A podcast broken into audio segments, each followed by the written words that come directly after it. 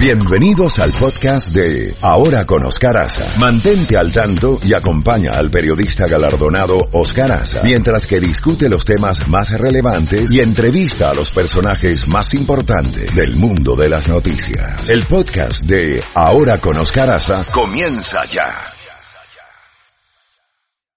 Z92. En Ahora con Oscar Aza, contacto directo con Jacobo Goldstein.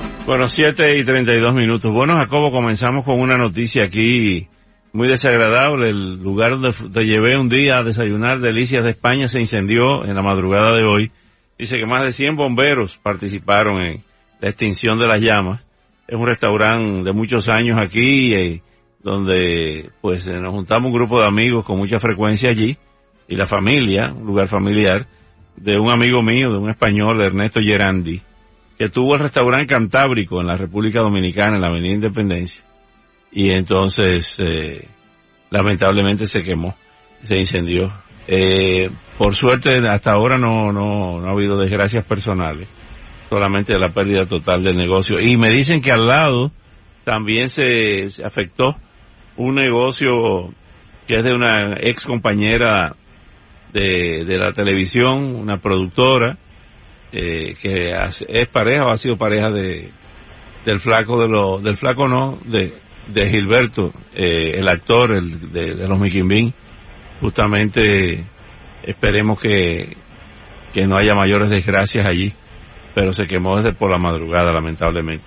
Y vemos las imágenes impresionantes de la marcha a pie de los hondureños que partieron de San Pedro Sula de tu ciudad hacia México y Estados Unidos.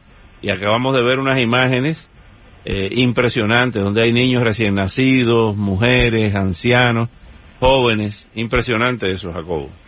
Oscar, bueno, primero lamento mucho lo de Delicia, España, porque me gustaba mucho el lugar y, es una tragedia y, ojalá que tengan un buen seguro. Eso es muy importante, Oscar. Lamentamos ese hecho y también lamento el hecho de que tu amiga haya sufrido también parte del impacto de ese incendio. En cuanto a esa marcha de Honduras, me parte el alma, Oscar, porque no sé qué esperan lograr cuando lleguen a la frontera con Estados Unidos. Con el actual régimen y la línea durísima que hay, eh, no sé, van a llegar a la frontera y va a ser difícil que la crucen.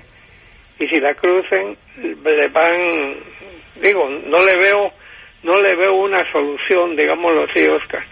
Sabemos que esa gente está buscando una vida mejor, sabemos que buscan el sueño americano, pero en estos momentos, dadas las condiciones, Oscar, me, me late que esta va a ser una marcha infructuosa y me parte el alma saber lo que le va a tomar llegar meses y siempre habrá gente que querrá llevar agua a su molino, pero la realidad es lo que está pasando. Oscar, estamos viendo personas que ya están legalmente en este país, que les están quitando esa legalidad porque descubrieron que cometieron algún, algún pequeño delito o eh, que usaron fondos del Estado que fueron a, recibieron bonos para alimentos.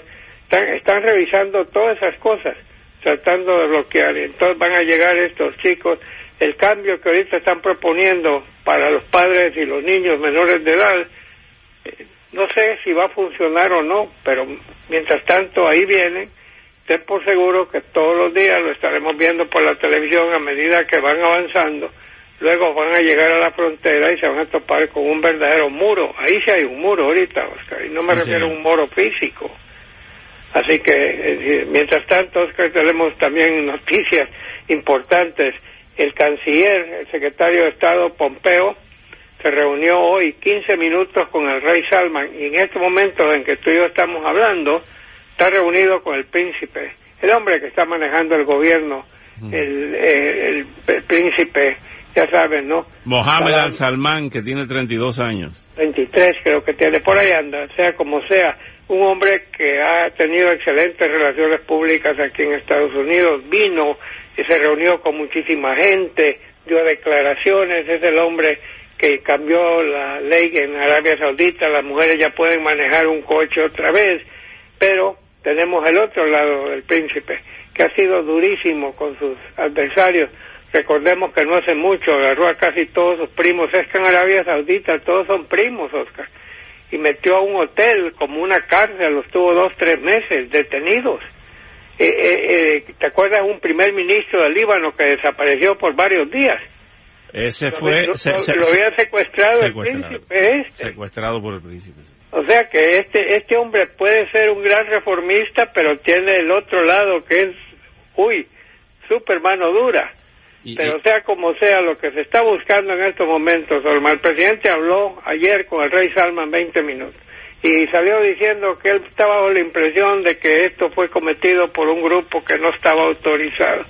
No creo que ese sea el caso, pero lo que están buscando en estos momentos, Arabia Saudita, Estados Unidos y Turquía, es alguna excusa que aunque no la crea nadie, la pueden creer los gobiernos de Estados Unidos y Turquía y decir, bueno, le creemos al rey, le creemos al príncipe y entonces todo va a seguir como, como antes. Están buscando como de lugar evitar sanciones económicas contra Arabia Saudita. Están tratando de evitar que se vaya al carajo la, la venta de armas y de aviones que tiene pautada Estados Unidos con Arabia Saudita.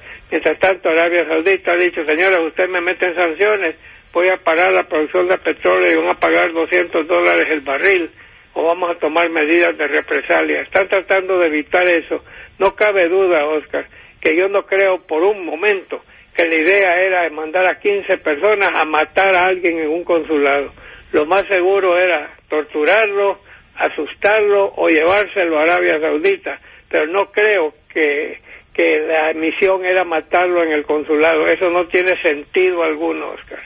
Bueno, no tiene sentido. Eh, sí, tú tienes razón totalmente, pero de esta gente se puede esperar cualquier cosa.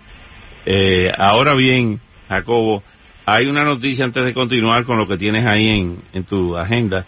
Es eh, hoy pudiera superar el Mega Millions, eh, los 654 millones de dólares, que fue el récord mayor hace algunos años. Eh, y, pudiéramos estar en combinado, combinado con el loto, que es mañana, entre hoy y mañana, pasa de mil millones. Yo creo que con mil millones se resuelve algo, ¿no? Bueno, yo voy ya, me, ya me acordaste, yo no compro, pero hoy sí voy a pasar comprando uno de cada uno. Nunca se sabe, la suerte la suerte es la suerte. La suerte es loca y a cualquiera le toca. Así es. Óyeme, Oscar, hay otra noticia que eh, por lo menos la vivimos, que fue la crisis de octubre, cuando John Kennedy era presidente y un avión espía o aviones espías americanos, U-2, volaron sobre Cuba y vieron que ahí estaban construyendo una instalación de misiles. Se armó el rollo. Eh, fueron, la crisis de octubre fue del 16 de octubre de 1962 a 29 de octubre, o sea, duró 13 días.